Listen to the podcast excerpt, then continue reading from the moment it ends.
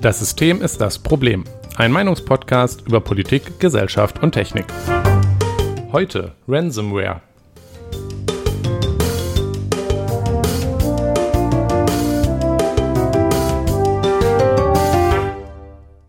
Guten Abend, Jonas. Guten Abend, Nikolas. Und? Guten, Guten Abend, Abend, Ben.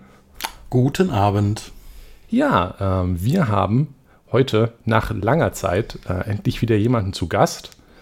Und zwar Ben Hermann. Möchtest du dich vielleicht einfach kurz vorstellen, bevor ich jetzt groß rumrede? Kann ich gerne machen. Äh, ja, du hast den Namen ja schon gesagt. Ich bin Ben Hermann und ähm, was ich, wo wir uns wahrscheinlich über den Weg gelaufen sind und wo das, äh, wo wir uns zum ersten Mal begegnen sind, ist äh, berufliche Natur. Äh, äh, du studierst Informatik und ich lehre das. Ich äh, bin nämlich an der TU Dortmund Professor für Secure Software Engineering nennt sich das bei mir. Und ja, darüber reden wir heute, glaube ich, auch. Genau, ja. Also, ähm, ich glaube, das, was zu der Idee dann hier über Aufnehmen geführt hat, hat tatsächlich keine Lehrveranstaltung, sondern ein. Ähm, wir hatten das erwähnt, dass es, äh, als wir die letzt, als wir letztens Jonas und ich über Blockchain geredet haben, dass es da in Uni einen Vortrag gab und da warst du ja auch da und dann führte eins zum anderen und jetzt bist du hier aber wir reden Gott sei Dank nicht über Blockchain. Ja, also ein bisschen, so ein bisschen also ich, ich kann es dir nicht ersparen. So ein bisschen reden wir auch über Blockchain, aber. Ach, ach so? Ja, so ein Seitenthema. Ja, Ui, da bin ich, bin ich ja schon gespannt drauf. Naja, nicht so, nicht so technisch. Mehr so, warum man das vielleicht nicht machen sollte. ah, also genau das, was wir wollen. Da bin ja, ich bei. okay, genau. Und ähm, genau, heute geht es um Ransomware und da, du hast es ja schon gesagt, Secure Software Engineering, das ist dann vermutlich auch der Grund, warum du da mit dem Thema zu tun hast. Ja, genau. Also wer das vielleicht nicht weiß, was Ransomware ist, vielleicht fangen wir erstmal an, mal so ein bisschen zu klären, was das überhaupt ist. Klingt ähm, nach einer super Idee. Gut. Ja, also Ransomware ist, ähm, das steckt schon so ein bisschen im Namen, ein, ein Stück Software. Ähm, das ist der Ware-Teil von dem Namen und dann gibt es noch Ransom vorne dran. Das ist Englisch für Erpressung. Äh, das ist nämlich Software, die einen erpresst, sozusagen. Und das ist, äh, also wer wird schon gerne erpresst? Das wollen wir natürlich alle nicht. Ähm, und das installiert mhm. man sich natürlich nicht freiwillig. Ja, ist natürlich die Frage, äh, wie kommt denn das auf den, den, den eigenen Rechner, wenn man das nicht installiert? Ähm, ja, da gibt es eine ganze Reihe von, von Schwachstellen und Möglichkeiten. Ähm, das fängt bei technischen Sachen an, ähm, hört da aber nicht auf. Das äh, ist da manchmal auch ganz rein menschlicher Natur, dass man, keine Ahnung, man findet auf dem Parkplatz den USB-Stick und steckt den mal in den Rechner und guckt mal, was da drauf ist. Das ist meistens schon ein großer okay. Fehler. Ja. Ähm, also es gibt ähm, auch in Systemen, die durchaus vom großen bösen Internet abgeschottet sind, immer wieder Möglichkeiten, ähm, sagen wir mal, Software einzubringen, wenn man das denn unbedingt möchte. Mhm. Mhm. Ja, und dann ist das äh, Stückchen Software meistens relativ perfide und verbreitet sich dann auch in diesem Netzwerk. Ähm, und äh, geht so von Rechner zu Rechner, das kennt man.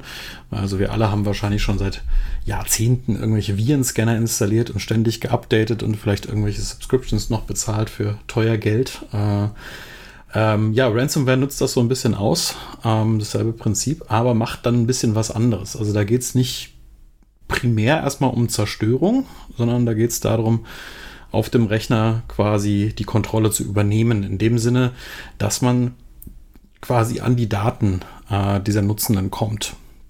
Mhm. Und dann gibt es so zwei große Sachen. Also die eine Sache, die man kennt, die äh, die, die glaube ich auch häufig schon, schon vorgekommen ist, äh, ist, dass das Ding dann einfach anfängt, irgendwie die Festplatte zu verschlüsseln. Ja, und dann sagt, äh, kannst du gerne wieder haben. Ja, also das, wir geben dir deine Daten gerne wieder gegen diese geringe Bearbeitungsgebühr von so und so viel Bitcoin oder so. Ja. Ähm, ja das hat sich ein bisschen, das ist ein bisschen weitergegangen mittlerweile. Die haben mittlerweile festgestellt, ach, das ist ja auch ganz interessant, was da in diesen Daten drin ist. Ne? Und mhm. äh, ziehen die dann auch entsprechend ab und fangen dann an, einen damit auch quasi zu erpressen, zu sagen, ja, wenn, wenn ihr nicht zahlt, dann veröffentlichen wir das. Äh, das ist zum Beispiel für Firmen natürlich nicht so schön, äh, aber auch für Verwaltungen und Verwaltungen sind da auch häufig Opfer schon von geworden. Ja, okay. ja äh, Insbesondere bei Verwaltung wundert mich das nun nicht. Ähm, da habe ich noch, noch, eine, noch eine kleine Frage direkt rein, weil ähm, du sagtest, ja, so und so viel äh, Bitcoin-Zahlen.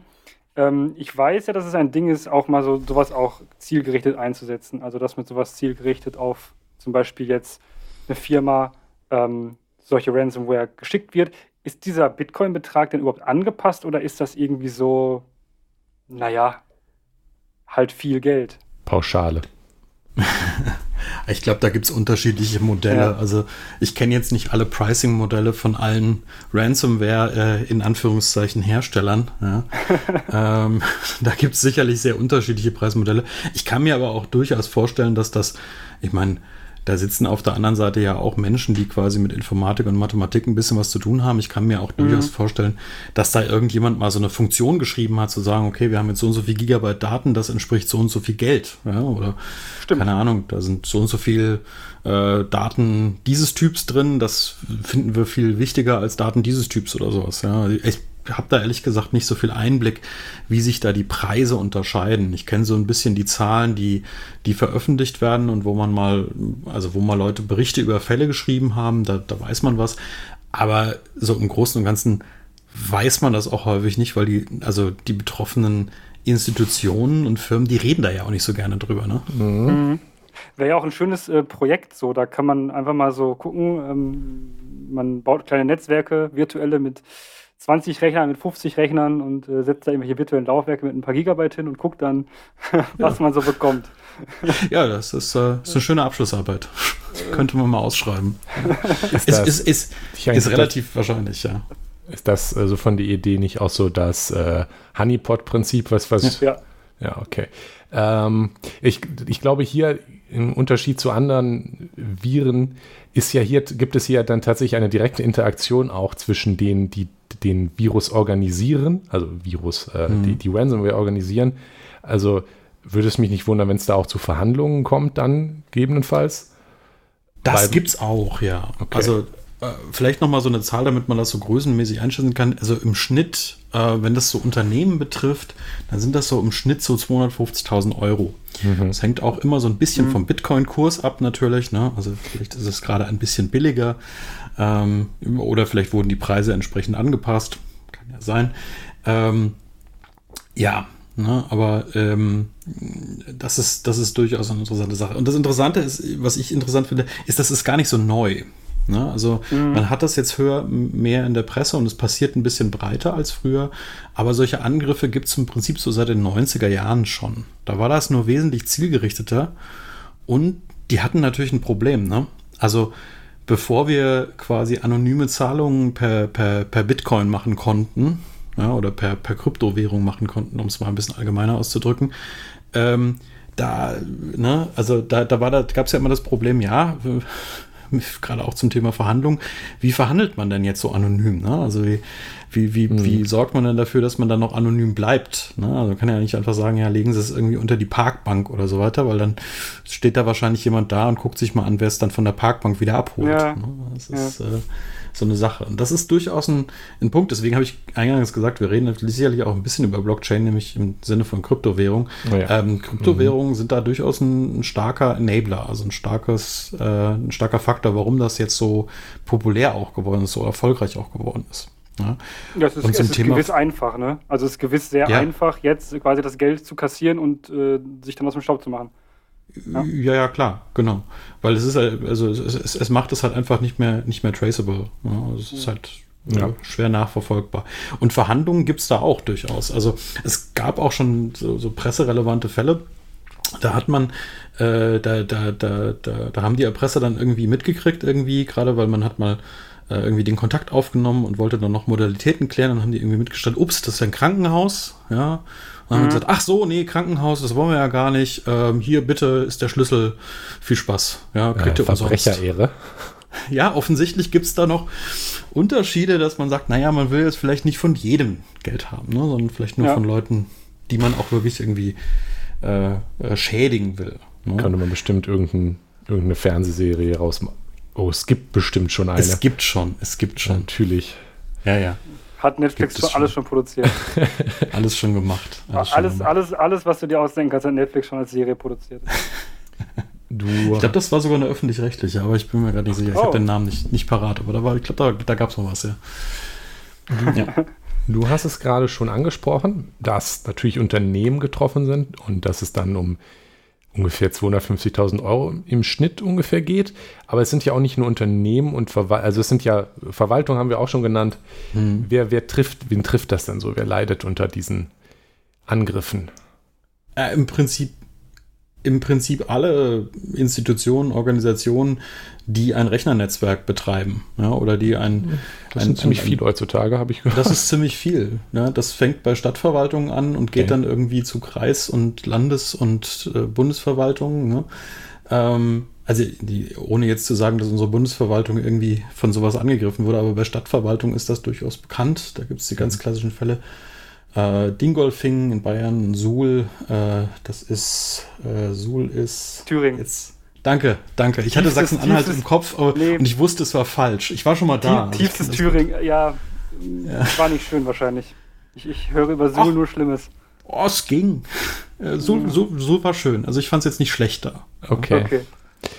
Du, du, solltest auch vorsichtig sein, Jonas. Du weißt ja nicht, am Ende kommt er noch aus Thüringen. Nee. Ah, okay, da bin ich beruhigt. Das äh, wird man hören. Das, das, das, denkt man immer so, das ist aber auch nicht der Fall. Ich hatte einen Doktoranden mal aus, äh, äh der, der gebürtig aus Thüringen kam, das hast du nicht gehört. Das Wahrscheinlich aus Kassel. naja. Kassel ja. ist nicht in Thüringen. Ähm, Genau. Ja, aber wie gesagt, also wir waren ja gerade bei, bei, bei wen, wen trifft das so, ne? Mhm. Und ähm, das ist äh, unterschiedlich. Krankenhäuser, ähm, nicht alle, ich hatte, die hatte ich ja auch schon eingangs erwähnt, ähm, nicht, nicht alle Krankenhäuser haben das Glück, irgendwie so äh, Erpresser zu haben, die so, so freundlich sind, das dann quasi zurückzusehen, wenn sie merken, huch, ist ja ein Krankenhaus. Nee, da gab es auch Leute, die haben das äh, getroffen. In den USA gab es da mehrere Krankenhäuser, die es wirklich lahmgelegt hat für Wochen, Monate. Ähm, äh, Supermärkte in Deutschland ist ein, ist ein Fall, ähm, äh, ich weiß nicht, ähm, wie weit da bekannt ist und wie weit die deutschlandweit sind, aber Teegut war, war da mal, mal, mal ein Problem. Ja, ja, ja ich, ich arbeite ja mit auch Einzelhandelszeug und so. Also Richtig. Teegut, ja, ich kann mir ja. ganz schlimme Sachen vorstellen. Ich kann mir auch ja, vorstellen, dass sie keine Sicherheitssachen hatten. Ähm, das, äh, das ist so nicht ganz, ja, das ist so nicht ganz richtig, aber es war halt offensichtlich nicht gut genug an der Stelle. Ja, ja, gut. Mhm. Also, und das ist halt, es, es, trifft halt wirklich jeden. Es ist nicht nur Großunternehmen, die da irgendwie ein Problem haben oder die dann irgendwie äh, spezielles Target sind, sondern äh, die gehen auch auf kleine mittelständische Unternehmen. Das ist denen völlig egal. Ähm, Universitäten, das mhm. ist ein sehr bekannter Fall. Also Gießen hatte da lange mit zu kämpfen. Die mussten auch wirklich sämtliche Accounts äh, komplett neu anlegen. Da haben irgendwie über 30.000 äh, Studierende plus noch mal ein paar tausend Mitarbeiter irgendwie, äh, Mitarbeitende irgendwie neue Accounts bekommen. Die mussten sie auch in Persona abholen. Das kann man sich ungefähr vorstellen, was das für ein logistischer Albtraum ist. Das war kurz vor Corona, mhm. oder? Das war kurz vor Corona. Ähm, Bochum hat es auch getroffen, nicht ganz so hart, aber auch Bochum hat es getroffen. Und ja, IT-Security ist ja nun immer mit Bochum in einem Wort genannt. Äh, Studiengang, ja ja, Studiengang heißt ja nicht unbedingt, dass das dann auch überall verwendet wird. Ne? Ja, Aber, also das, das, das klingt jetzt so lustig, das kann uns genauso gut treffen. Ja, klar. Es ist, das, ähm, ist immer, immer so schön, irgendwie auf die anderen zu zeigen, aber das ist ähm, nicht unwahrscheinlich. Ja, das mit Bochum hat, hat zum Beispiel ich auch noch indirekt darüber mitgekriegt. Ähm, also die manche Nebenfächer bei uns hier, also ja. in, an der mhm. TU Dortmund äh, sind ja in Kooperation mit Bochum über die Ruhr Universität, nee, wie hieß es? Universitätsallianz Ruhr. Ja, genau. So, äh, genau. Und äh, meine Freundin zum Beispiel macht theoretische Medizin als Nebenfach da. Und ah, ja. da hat man natürlich dann, das, das, da, da hat man dann auch was von gemerkt. Ja, genau. Ja. Ja, und äh, wie gesagt, kleine mittelständische Unternehmen sind so ein, ähm, sind natürlich immer ein schönes Ziel, weil ähm, wenn da mal die IT-Infrastruktur ausfällt, dann sind die im Prinzip handlungsunfähig. Ja, mhm. Also ich meine, ich meine, so ein Supermarkt kann immer noch abverkaufen, was sie da haben und Bargeld funktioniert immer. Ja. Aber ähm, äh, wenn so einem kleinen, kleinen Unternehmen irgendwie mal die IT-Infrastruktur wegbricht und allein nur E-Mail nicht funktioniert, ähm, dann ist das ein riesen, riesen Problem. Ja, mhm. Und das, wir haben das auch mal, äh, das war auch vor Corona, wir teilen immer einen vor und naja, nach Corona ist, haben ja. wir schon nach Corona? während. Nee. Wir sind, glaube ich, noch während. Also ich rechne auch in, in einfach in seit und vor. Ja. Irgendwie, ne? Ähm, davor hatten wir ja auch mal den Fall, äh, der, der auch gut durch die Medien ging. Ähm, da, da hatten wir diese, diese eine Ransomware äh, namens WannaCry, die sehr äh, äh, erfolgreich war, weil sie einfach so ein bisschen, die haben eine, eine äh, populäre Windows-Lücke ausgenutzt, äh, die zum damaligen Zeitpunkt noch nicht offiziell, die nicht öffentlich bekannt war, sagen wir es mal so. Ähm, und die waren damit sehr erfolgreich. Die haben alles Mögliche getroffen und dann, dann, dann der, diese, diese Ransomware-Dinge hat man auch auf Displays der Deutschen Bahn gesehen oder in irgendwelchen Krankenhäusern und sonst was. Das äh, war wirklich dann für ein paar Wochen war ziemlich viel, ging ich ziemlich viel nichts, sagen wir es mal so. Ja. Ich erinnere mich auch an solche, ja, ja an, an, Sachen von der Bahn, stimmt. Mhm. Das ist auch da hat was. mir darüber lustig gemacht, dass irgendwie da wieder kaputt war. Ja, ja. Das, das, ist auch das, der Fall, was, glaube ich, damals das bei mir auch ins, ins, Bewusstsein gebracht hat. Das ging richtig groß durch die Medien, ja. Das konnte man, ja, das war so die, nicht verpassen. Der größte Fall, durchaus. Ja. Mhm. Und man weiß aber nicht, wo das herkam, ne? Also, äh, soweit ich das weiß, die haben sich diese, diese Bitcoin-Konten angeguckt und dann mhm. festzustellen, dass das Geld da überwiegend liegt und nichts damit passiert. Okay. Das ähm, ist gar nicht ähm, so schle schlecht, wenn man von 2017 ausgeht. Ja, ich weiß nicht genau, ob ich habe das nicht mehr weiterverfolgt, ob das dann irgendwann doch abgezogen wurde. Mhm. Ähm, aber das lag da eine ziemlich lange Zeit rum und dann hat einfach niemand was damit gemacht. Wahrscheinlich. Ja, okay.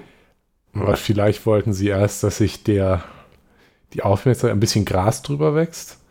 Oder vielleicht ging es nicht um das Geld. Uh, ja. Verschwörung. Ähm, was ich mich da jetzt frage, ist, das damals war halt wirklich groß in den Medien. Ähm, man, also ich habe jetzt den Eindruck, äh, so wie ich das in den Medien mitkriege, dass da seitdem, also Ransomware in den Medien, da ist es still drum. Aber so wie das jetzt gerade klang, ist das ja durchaus noch, noch ein großes Problem, dauerhaft, nicht, nicht in, in so ähm, fantastischen Zügen wie auf einmal wie jetzt WannaCry, aber halt immer so ein bisschen im Hintergrund. Müsste das mehr in den Medien sein?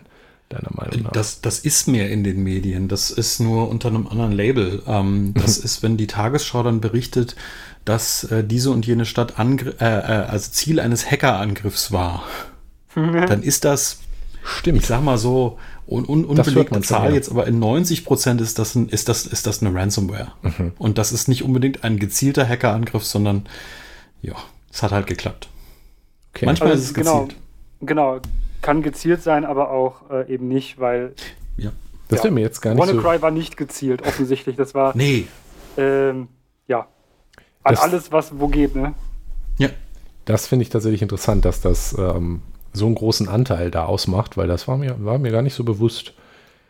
Das ist schon häufig. Das ist mhm. schon häufig. Also wir haben, ähm, es gibt eine, eine, eine, Studio, äh, eine Studie von Sophos, die haben das in Deutschland mal untersucht.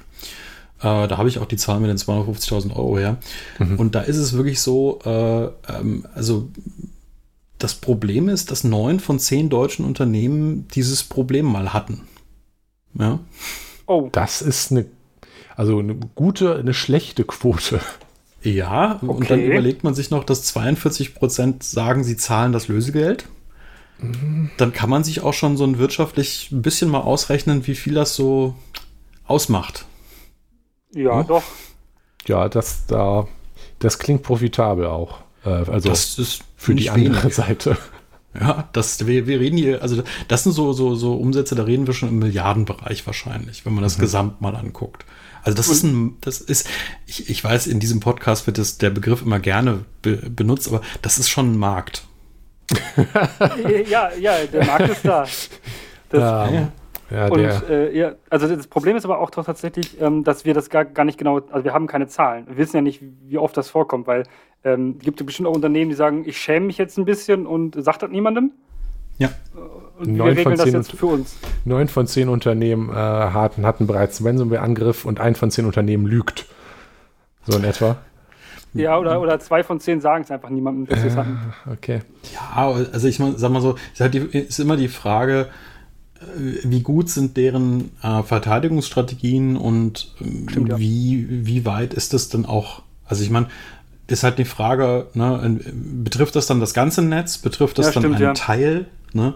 Ähm, und also was, was wird denn da an, also was wurde angegriffen und was ist dann wirklich davon betroffen? Da gibt es sicherlich nochmal Unterschiede. Es ist nicht so, dass dann das ganze Unternehmen sofort irgendwie handlungsunfähig ist, sondern je nachdem, wie das auch angelegt ist, ähm, was denn da auch wirklich äh, quasi übernommen und verschlüsselt wurde oder quasi exfiltriert wurde, ähm, das, das muss nicht das komplette Unternehmen sein. Das kann ein, mhm. ein, ein Bruchteil davon sein.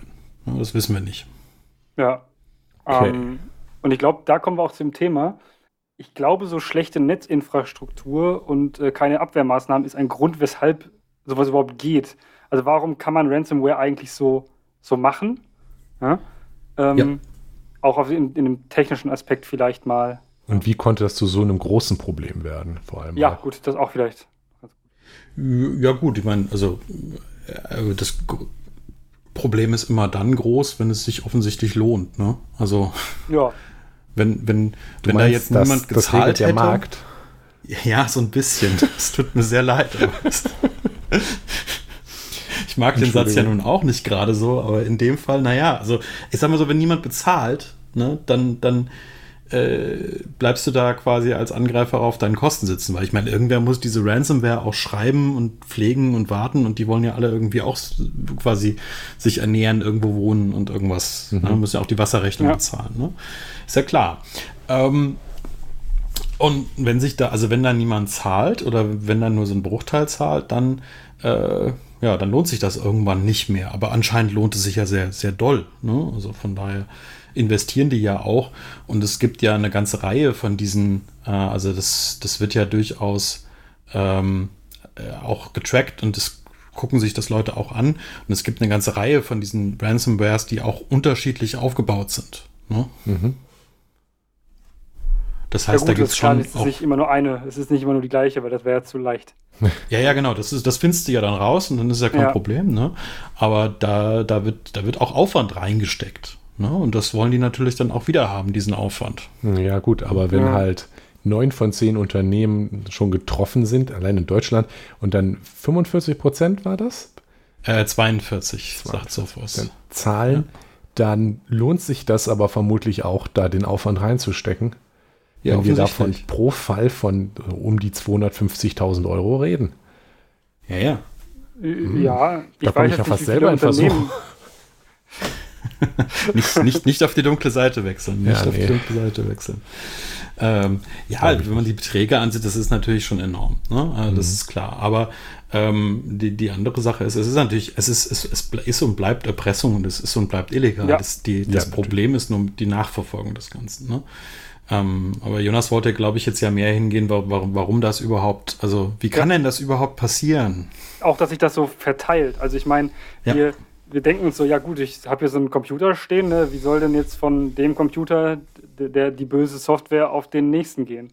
So, das klingt ja irgendwie komisch, ja? aber Viren, der, der Name Viren, der, der geht ja in die Richtung, ne? dass sich das irgendwie ja. überträgt über irgendein Medium und äh, da ist, ja, ja ne? also es ist ja so, wir sind ja Netzwerk vermutlich, ne? Muss ich mein PC eine Maske also wir aufsetzen? Ja, wir sind ja, oh, ja, aber das ist, ist, ist eine, die, das ist in der Tat gar, kein, gar keine so schlechte äh, äh. Metapher an der Stelle. Da komme ich auf die Maske komme ich gleich nochmal zurück. Okay. Ähm, ist gar nicht mal so, ist gar nicht mal so weit weggeholt. Nee, aber ich meine, wir, wir, also Viren gibt es ja auch schon seitdem es quasi äh, einigermaßen äh, brauchbare Rechner gibt. Ähm, ja. Oder sagen wir mal so, in dem das irgendwie ein bisschen äh, so auch den Privatraum gekommen ist. Aber vernetzt ist das Ganze noch nicht so lange. Ne? Also mhm. auch wir haben jetzt alle irgendwie zu Hause irgendwie so einen so Router stehen, der uns mit dem großen bösen Internet verbindet und der vernetzt unsere ganzen Geräte auch miteinander. Da stecken wir entweder Kabel rein oder ähm, hoffen auf eine gute WLAN-Verbindung. Ähm, äh, und das ist natürlich, ein, das ist natürlich eine andere Sache. Ne? Also während wir von früheren Rechnersystemen, die auch zu Hause waren, davon ausgehen, naja, das waren irgendwie zwei Maschinen, die waren äh, außer über das Stromnetz nicht miteinander verbunden. Ne? Und über das Stromnetz haben wir damals noch nichts geschickt. Ähm, und da, da, da war das relativ äh, harmlos. Allerdings gab es da auch schon Viren und die haben sich auch schon verbreitet. Und die Frage ist, wie kann denn das sein? Ja? Also Weil Austausch haben wir schon immer. Ich, ich erinnere mich daran, ähm, ich, ich habe den ersten Computer, mit dem ich äh, in Kontakt war, war der 3, Windows 3.11 Intel 386er ah. PC meiner Oma. Ähm, oh. Und da gab es nämlich auch schon Virenscanner für. Der, der war nie ans Internet angeschlossen, weil ja, ja. Ich, ich, glaube, das war auch noch nicht die Windows 3.11 for Network äh, oder so für die Version. Aber, aber da gab es dann auch auf einer Diskette tatsächlich einen Virenscanner. Ähm, wenn man also die falsche Diskette reingesteckt hat, dann konnte man sich ein Virus einfangen und da gab es dann Virenscanner mhm. gegen. Oh, ja, genau. Und auch Ransomware gab es damals auch schon. Also hm. Das ist jetzt nicht, das ist nicht neu, ne? aber halt die Frage, also, also ich meine natürlich, ich meine, wenn wir irgendwelche physischen Datenträger durch die Gegend tragen müssen, damit das funktioniert, ist das natürlich wesentlich langsamer. Mhm. Ne? Ja. Das ist klar. Ja, schon. Ja? Als wenn wir da irgendwas übers Netzwerk machen. Genau. Ja. Und jetzt denken wir uns, naja, wir haben ja irgendwie, jetzt komme ich mal wieder auf die, auf die Maske zurück, ne? Also, ähm, wir, wir, wir wissen ja, okay, das Internet da draußen, das ist die böse Welt, das sind die anderen, ja, und dann gibt es das interne Netzwerk, das sind wir, da ist alles gut. Mhm. mhm. Das ist die, sagen wir mal, die IT-Sicherheitsprämisse, mit der wir immer so ein bisschen dran gehen, sowohl bei unserem Netzwerk zu Hause, als auch in Firmennetzwerken. Das merkt man allein daran, dass so ein Windows, wenn es sich zu einem WLAN, das es nicht kennt, verbindet, immer fragt, bist du zu Hause oder bist du irgendwo? Ne? Ja. ja. Da gibt es irgendwie nichts dazwischen. Ne? Es gibt immer total, ist sicher, kennen wir und ist total unsicher, vertrau niemandem. Aber der Fakt ist ja, traust du deinem eigenen Netzwerk? Ist halt so eine Sache. Weiß ich meine so ja. Genau. ich meine ja. Aber ja. Ich würde jetzt zum Beispiel ähm, de dem von der, ähm, dem EduRoam von der TU, TU und generell EduRoam würde ich auch noch einigermaßen trauen. Hm. ähm, Mutig. Allerdings bin ich einer von den, ja, ja, ich bin aber einer von den Menschen, die äh, grundsätzlich ein VPN haben. Okay. Äh, damit, damit ich da, aber ich würde ihn grundsätzlich so trauen, dass ich, also dem EduRoam ist das schon sehr weit entfernt von einem, einem Vertrauens- würdigen Netzwerk, nachdem ich einmal in Porto war und plötzlich mein Handy äh, WLAN hatte und ich mich gefreut habe ähm, und dann gesehen habe, das ist EduRoam. Ups. Ähm, ja, ne, solche Sachen zum Beispiel. Ähm, ja, kann, aber, ja, kann ja sein, dass du in der Nähe der Universität warst. Ja, die, in Porto ist ja überall Universität eigentlich. Deshalb, ja, dann. Ähm, deshalb ja, war da überall WLAN, das war super. Aber ähm, ja. grundsätzlich klar, einem Firmennetzwerk muss ich jetzt auch mir die Frage stellen, natürlich, traue ich dem, wenn da jetzt so 500 Rechner oder sowas drin sind äh, und wenn da jetzt irgendjemand sitzt und irgendwelche lustigen Sachen im Internet anklickt, dann... Mhm. Ja, ich ne? muss jetzt gerade auch drüber nachdenken, ich, ich habe ja hier einen Home-Server und ich glaube, ich habe schon so einige Ports im lokalen Netzwerk offen und ich glaube, der Punkt ist halt, wenn dann jetzt, weiß ich nicht, mein Drucker gehackt wird, dann ist ja auch im Zweifel dann der Rest mit weg. Das ist vermutlich Richtig. dann und wir schaffen uns ja mehr Angriffsvektoren, denke ich, in, in, der letzten Zeit, über lustige Smart Home. Ähm, ja, Sachen, die alle nach draußen, nach draußen reden wollen. Bald ja, ist dann die Waschmaschine gehackt. Interagieren und sonstiges. Also wir, wir, wir leben in einer weit, weit mehr vernetzten und, und, und interagierenden Welt als, als noch früher. Ne? Und jede äh, potenzielle Kommunikation kann auch potenziell un, mhm. äh, ja, nicht, nicht ungefährlich sein, sagen wir es mal so. Man muss ja jetzt nicht paranoid werden, ne? das ist klar. Ähm, aber ähm, sagen wir mal genauer hinzugucken, was man quasi, also worauf man quasi wirklich angewiesen ist, ähm, das ist schon eine wichtige Sache. Und das ist vor allem halt, also je größer die Institution wird, desto wichtiger wird das. Ne? Also mhm. äh, zum Beispiel so als große Firma äh, deine eigenen lokalen Accounts, ja, also von den Nutzern. Ne? Also mhm. Also das ist ja dein größtes Gut. Ja, und das, das gilt es auf jeden Fall zu schützen. Ja, ja und dann, dann kommen noch so Sachen wie deine, deine, deine Buchhaltung, ja, damit die funktioniert. Ja. Die musst du nicht nur, die musst du nicht nur geheim halten, die musst du auch noch irgendwie am Laufen halten, damit das irgendwie weiterläuft. Mhm. Weil wenn du keine Rechnung schreiben kannst, ist der Laden halt auch dicht. Ne? Ja. Dann kommt. Oder keine bezahlen dann, kannst. Das ist ja, auch dann, schlecht. Dann kommt E-Mail. Äh, E-Mail ist furchtbar wichtig für viele Unternehmen. Ja, also viel wichtiger, als es eigentlich sein sollte. Aber ist halt einfach so. Ne? Naja, was soll denn sonst nehmen? Post? Slack. Ja, ja. Fax. Das Fax ja, ist ja, ja, wieder da. Das sind dann, das sind wieder wieder bei den Behörden. Auch die Stimmt. machen E-Mail. Oh. Man kriegt viel mit Behörden per E-Mail mittlerweile hin. Ja, ja. Wow. Äh, gerade wieder, gerade wieder, gerade wieder getestet. Geht gar nicht, ist gar nicht so, ist nicht so oh. schlecht, wie man okay. immer so sagt. Kommt auf die, kommt auf die Behörde an, ist klar. Ähm, nein, aber ich meine, die Denkweise, die, die wir halt bisher immer hatten, ist, ne, außen ist schlecht, drinnen mhm. ist gut und dazwischen bauen wir einen Graben und eine Mauer, ne? also quasi irgendwie eine Firewall. unsere DMZ und unsere Firewall, exakt, du sagst es, ja. Ähm, und, und dann ist alles gut. Ja. ja. Das ist aber irgendwie, das funktioniert nicht mehr. Mhm. Ja, weil du hast vielleicht ja auch Zonen innerhalb dieser Schlossmauern, sag ich mal so. Ich sag mal so, auch in der Stadt gibt es Viertel, durch die man nicht durchlaufen möchte. Ja. ja. Und das ist in Oder Unternehmensnetzen manchmal vielleicht auch so. Genau, das ist in, äh, in, in, in, genau, da ist so ein bisschen, da ist so ein Cholera-Brunnen und da will man nicht hin. Ja, ja, ja aber jetzt, jetzt, oh, jetzt sind wir Mittelalter, das ist auch schön. Ähm, jetzt sind wir voll in der Metapher. Sehr hübsch. Finde ich, find ja, ich, find ich eine schöne Analogie. So, ich meine, Pest und Cholera ja. hat sich ja auch über einzelne Brunnen verbreitet. Ne? Ja, und jetzt, jetzt kommen wir zurück, jetzt brauchen wir wieder Masken. Ne? Ja, richtig.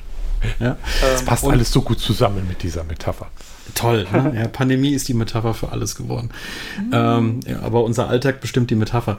Nee, wo ich eigentlich darauf hinaus wollte, ist, man, man, man kann ja dann auch noch weiter parzellieren. Ne? Man kann ja durchaus dafür sorgen, dass, wenn man mal wirklich irgendwie von sowas betroffen ist, dass sich mhm. das nicht im, im, im, im gesamten kritischen Bereich irgendwie ausdehnt und quasi auch vor allem nicht meine kritischen Bereiche trifft. Ne? Also man, äh, das ist, das macht man im Schiffsbau zum Beispiel ähm, mhm. ja auch nicht. Ne? Also wenn das so ein Schiff ein Loch hat, dann sinkt das nicht sofort. Ne, das hat Schotten, das schottet sich ab. Dann ist ein Bereich halt nicht mehr begehbar und da ist halt Wasser drin, das ist halt blöd.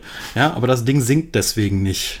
Ja, ne? ja, ja. Okay. Und das ist halt auch was, wie man auch äh, Rechnernetze quasi bauen muss, äh, sowohl physisch als auch logisch, ähm, als auch natürlich Software. Ja, klar. Wenn wir mhm. jetzt zum Beispiel sagen, okay, wir haben hier ein, Netz, ein kleines Netzwerk für unsere Buchhaltung und eins für unsere Entwicklungsabteilung und eins für ähm, ja, äh, Logistik.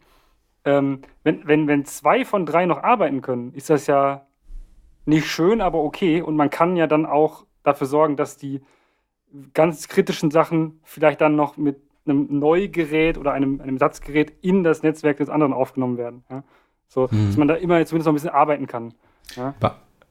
Ist, mh, mm, Warum machen die Unternehmen oder die, die davon getroffen werden, warum werden solche Maßnahmen denn nicht getroffen? Weil das scheint ja also kein Geheimnis zu sein. Ich äh, vermute jetzt mal nicht, dass das etwas ist, was ihr dann da bei Secure Software Engineering im, im abgeschlossenen Kästchen in der Ecke lagert und dann ist da der Zettel, ähm, wie man das Ganze beheben würde. Aber es passiert ja irgendwie nicht. Anscheinend nicht ausreichend, ja. zumindest wie wir an den Zahlen gerade gesehen können. Ja, wobei, wobei, wenn, also es wenn zwar neun von zehn betroffen sind, aber nur 42 zahlen, ich glaube, dass die von denen, die betroffen sind, dass es ein großer Schaden ist, dass dann die Leute auch eher bereit sind zu zahlen. Ich weiß jetzt nicht, wie viele nur so kleine Probleme haben. Also das ist mhm. ja, glaube ich, auch relevant dafür, um zu entscheiden, ob äh, die Netze einigermaßen getrennt sind oder ob die sowas gemacht haben schon mal. Mhm gut, wir sind jetzt keine, also ich, ich und meine Gruppe, wir sind jetzt keine Experten, was, was Netzwerktechnik und Netzwerkabsicherung angeht. Ne? Ah, okay. Das, das, das, das kenne ich so ein bisschen. Ne? Wir, wir, wir gucken uns den Softwareaspekt von sowas an.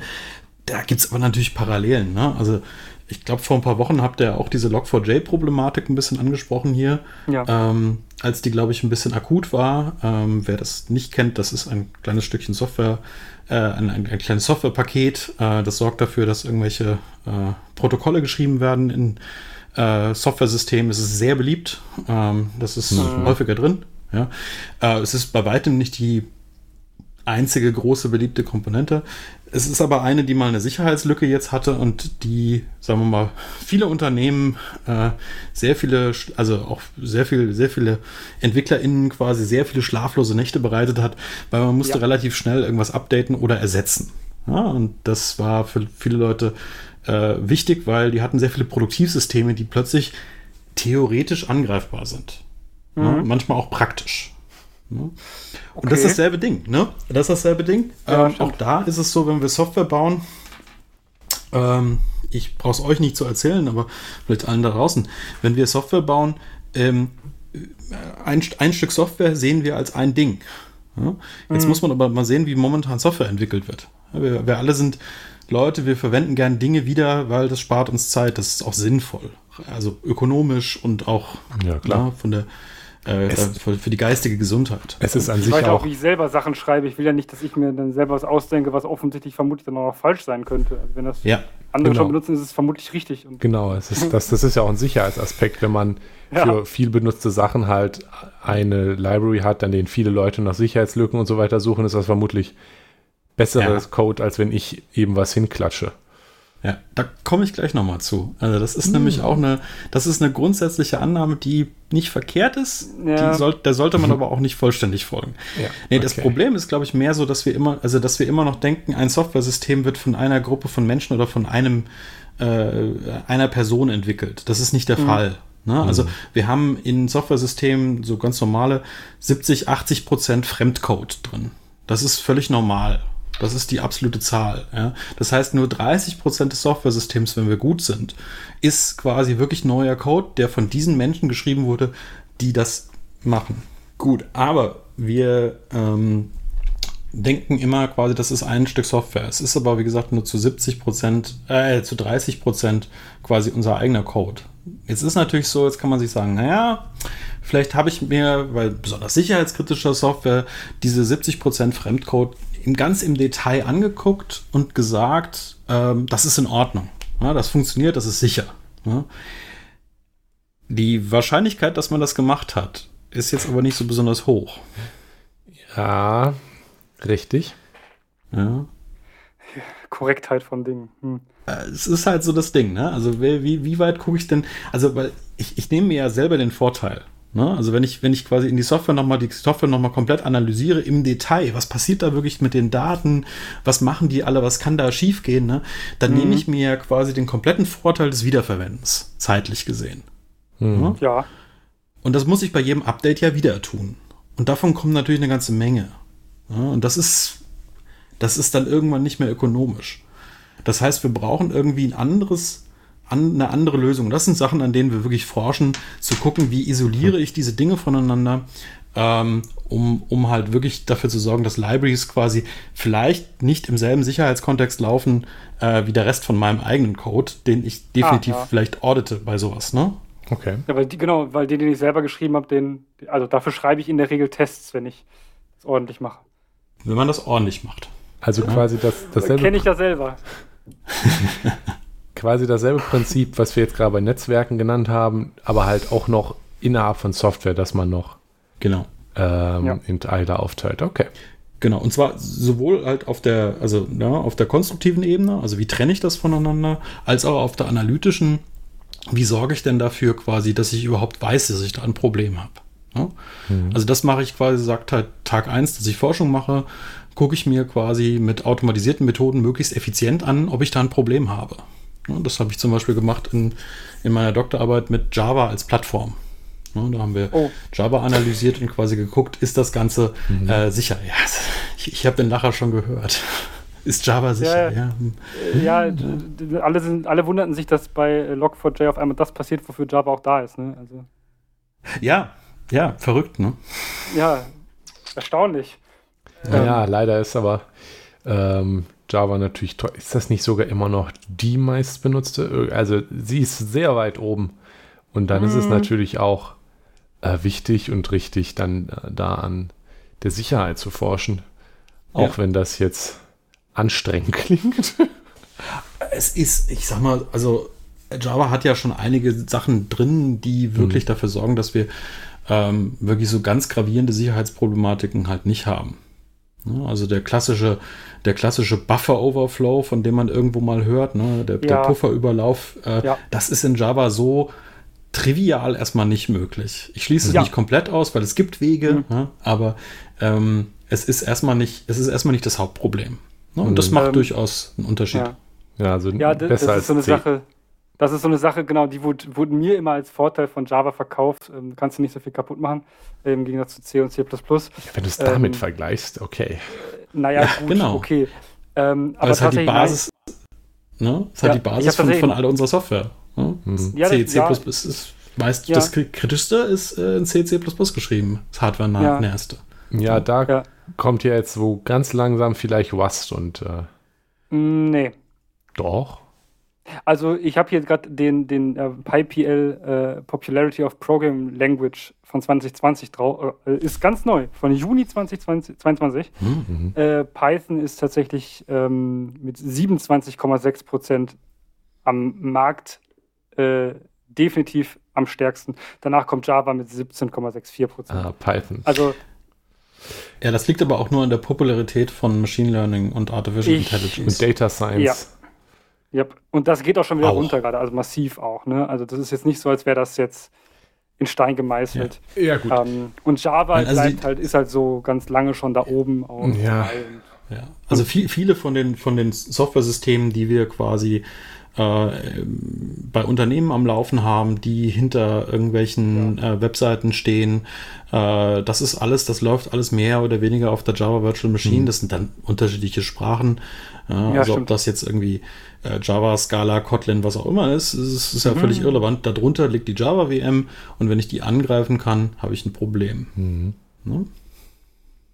Ja, also Java ist schon seit immer sehr, sehr weit oben. Ähm, Ja. Und Jetzt sind wir aber bei, bei sind wir ein bisschen, bisschen abgebogen. Also bei Ransomware, so, so sophisticated sind diese Angriffe meistens nicht. Die richten sich dann doch meistens eher gegen das Betriebssystem ähm, und gegen Schwachstellen, stimmt. die da so drin sind. Ne? Also da, da haben wir es selten mit irgendwelchen Java-Sicherheitslücken zu tun. Die kommen vor, die können auch sehr teuer werden.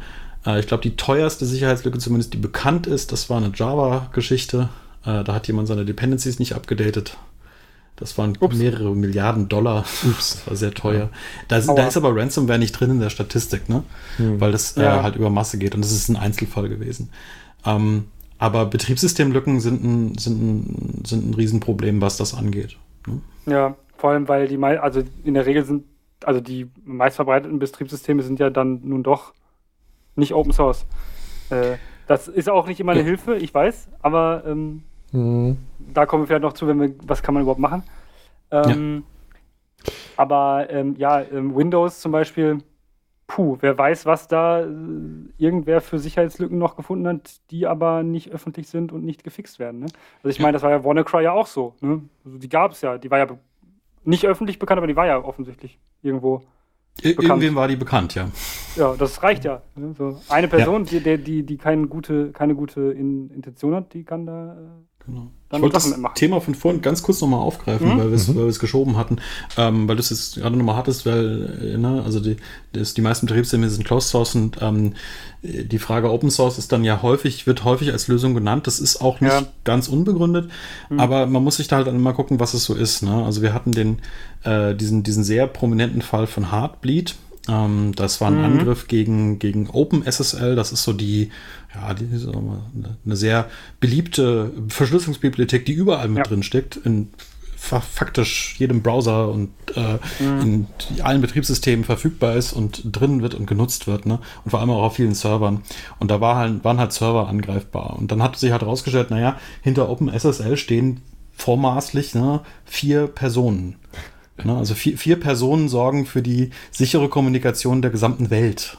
war Ja. Log4j nicht auch nur eine Person? Log4j sind auch erschreckend wenige Personen, nee, es sind aber mehr als eine. Ah, Okay, Da aber ist- immerhin mehr als vier. Das ist aber auch nochmal Ja. zum Thema geworden. Also, dass das haben, äh, kriegt, hat man auch in der Informatikwelt gerade mal mitbekommen, ähm, dass dann halt nochmal zum Thema geworden ist. Log4j ist Open Source, Ja, aber äh, und dann, dann basiert, hat, landet das indirekt in quasi der gesamten Softwarewelt und dann sitzen da irgendwie ein paar Leute, die auch überhaupt nicht die Ressourcen haben, weil sie niemand bezahlt, weil alle das halt einfach nutzen und dann halt auch nicht die Ressourcen haben, irgendwie das zu fixen und was dann am Ende ganz schön teuer werden kann für die, die das dann nutzen. Ähm, Und, und das da war war halt einfach die, ein großes Thema. Genau, die Haupteinstellung von, von Log4j war halt einfach unsicher in dem Sinne. Ne? Das hätte man damit vermeiden können, indem man quasi dieses Zusatzfeature, was hier angreifbar war, einfach per Default ausschaltet. Ne? Weil die meisten, äh, die, die, die, die, die meisten Leute, die Software entwickeln, die, die, die, die solche Libraries wiederverwenden, die nehmen das so, wie es ist, bauen es mal ein, gucken vielleicht, ne? also entweder probieren sie es selber mal eben aus oder gucken mal kurz in die Doku auf das erste Beispiel und tippen das ab. Ne? Also, hab, ja, habe ich, Ja, noch, hab das ich hab ich- noch nie gemacht, aber ja. Ja, ist, Mm, ist in der letzten nie. Folge quasi gehört hier.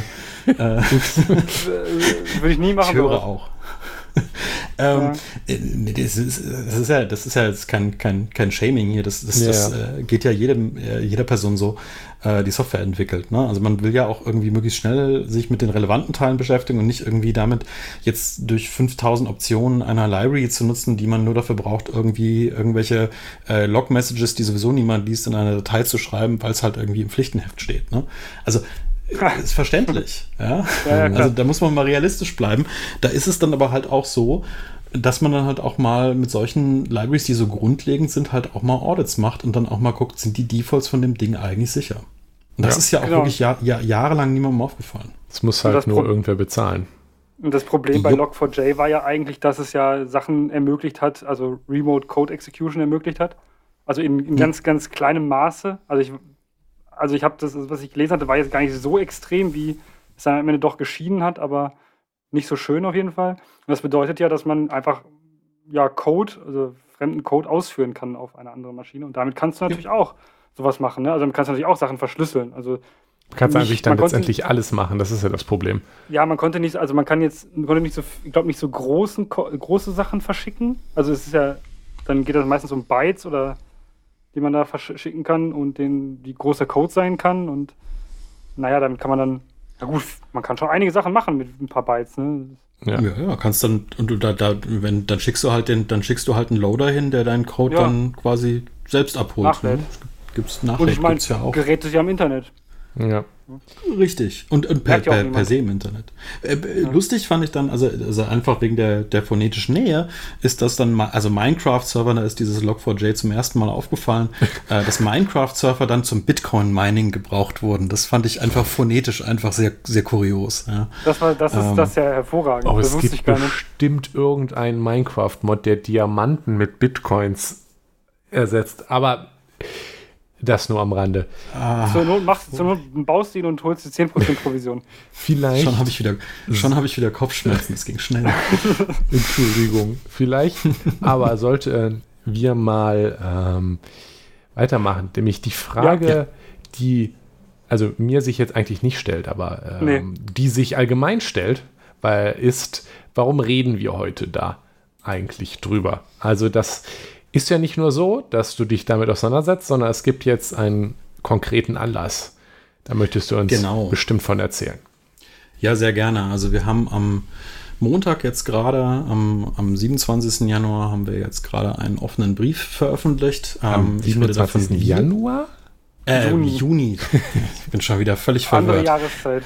Ja, ich, ich, ich, ich, guckte noch auf den Kalender und dachte mir noch, ich, ich las ein J und dann hat das Gehirn Dass was anderes. Dass es gerade 30 Grad sind, ist vollkommen irrelevant wahrscheinlich. Nein, das ist völlig irrelevant. Nein, wir, Temperatur betrifft uns nicht. Mhm. Wir arbeiten unabhängig davon. Nein, also wer ist wir? Es war der 27. Juni natürlich. Wer ist da der, das, das wir, die diese Briefe geschrieben haben? Ich habe den auch nicht ähm, ich habe den auch nicht ursprünglich in, äh, ans Laufen gebracht, sondern das sind äh, zwei Professoren der Universität Paderborn und einer auf der Universität Wuppertal äh, die Professoren Bodden, Somorowski und Jager.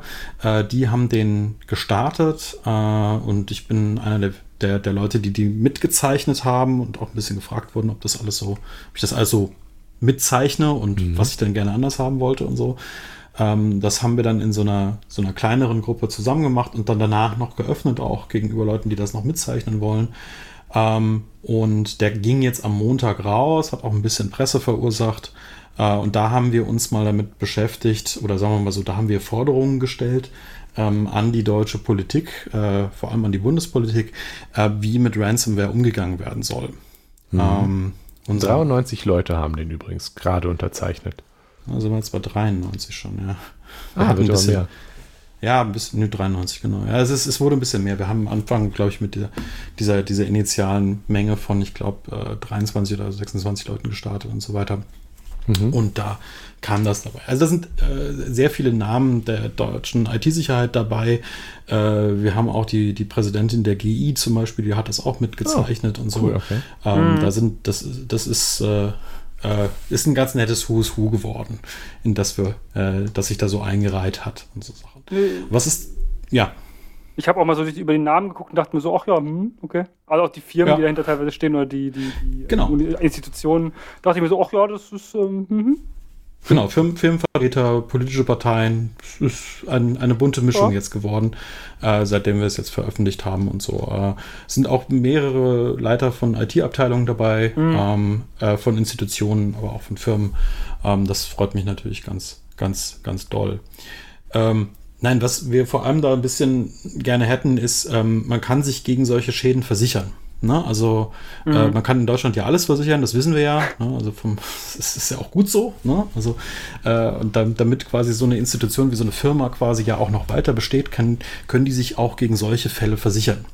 Das Problem ist nur, diese Versicherungen, äh, also die versichern quasi einfach die Lösegeldzahlung. Ich wollte gerade mhm. sagen, weil, weil wenn, es, es 9 von 10 betrifft, was ist an den, also da ist ja versicherungstechnisch ist da ja das ist ja schwierig für die Versicherung auch. Also ich kenne die Preise ja von Schaden versichern. ich, ich habe noch nie sein. ein Angebot für so eine Versicherung gesehen. Das ist wahrscheinlich nicht ganz günstig, so eine abzuschließen. Nee. Ähm, aber weil, anscheinend weil ist das wohl ja. so gerechnet worden, dass sich das lohnt für die äh, und dass sie vor allem eher darauf äh, abzielen, das Lösegeld zu zahlen, anstatt quasi da ähm, äh, anstatt da quasi für, für Abhilfe zu schaffen. Ähm, das muss ich sagen, kenne ich mich jetzt auch nicht so genau aus. Es gibt sicherlich auch Versicherer, die da anders drauf sind, die auch den Versicherungsnehmern dann quasi äh, Dinge aufbürden, sagen, du musst hier mehr in deiner IT-Sicherheit machen, ansonsten können wir dich nicht länger versichern oder so weiter.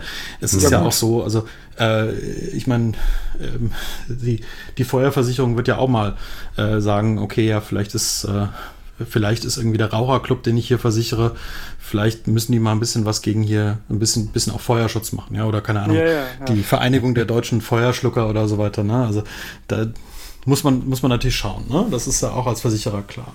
Ne? Aber grundsätzlich sind die erstmal darauf ausgelegt, dieses Lösegeld quasi zu übernehmen, in dem mhm. Moment, wo es kommt. Uff. Äh, das geht dann weiter. Äh, du kannst dieses Lösegeld steuerlich absetzen als Unternehmen das hm? finde ich sowieso, als ich das gelesen habe, dachte ich mir so, das kann doch nicht sein. Also, das ist, ist leider so. Ja, ja kann ist in Ordnung. Also das ne? Ist so.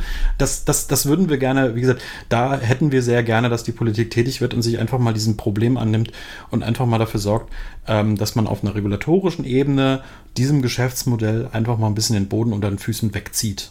Ne? Ja, das kann man ja auch machen, indem man ähm, naja, genau, es eben halt nicht so profitabel, also für die Firmen nicht ja. so schlimm macht, indem man das steuerlich, also steuerliche also Absetzbarkeit schafft, das ist ja absurd, und äh, auch gleichzeitig sagt, okay, hier komm, ähm, ne, ihr könnt das jetzt nicht unter den Tisch kehren, sondern ihr müsst es irgendwie melden. Hm. Das habe ich auch gelesen, dass hier ist auf jeden Fall da drin steht, dass eine, eine, eine Meldepflicht mal ganz ja. gut wäre. Weil ich meine, das haben wir bei andere, das haben wir bei, bei, bei schweren Infektionskrankheiten. Warum sollen wir das nicht auch bei ähm, Sachen Computerinfektionen haben. Ja, ja. Schöne, ja, schöne sind wir schon wieder äh, bei der, bei der Maskenmetapher. Hm, ja.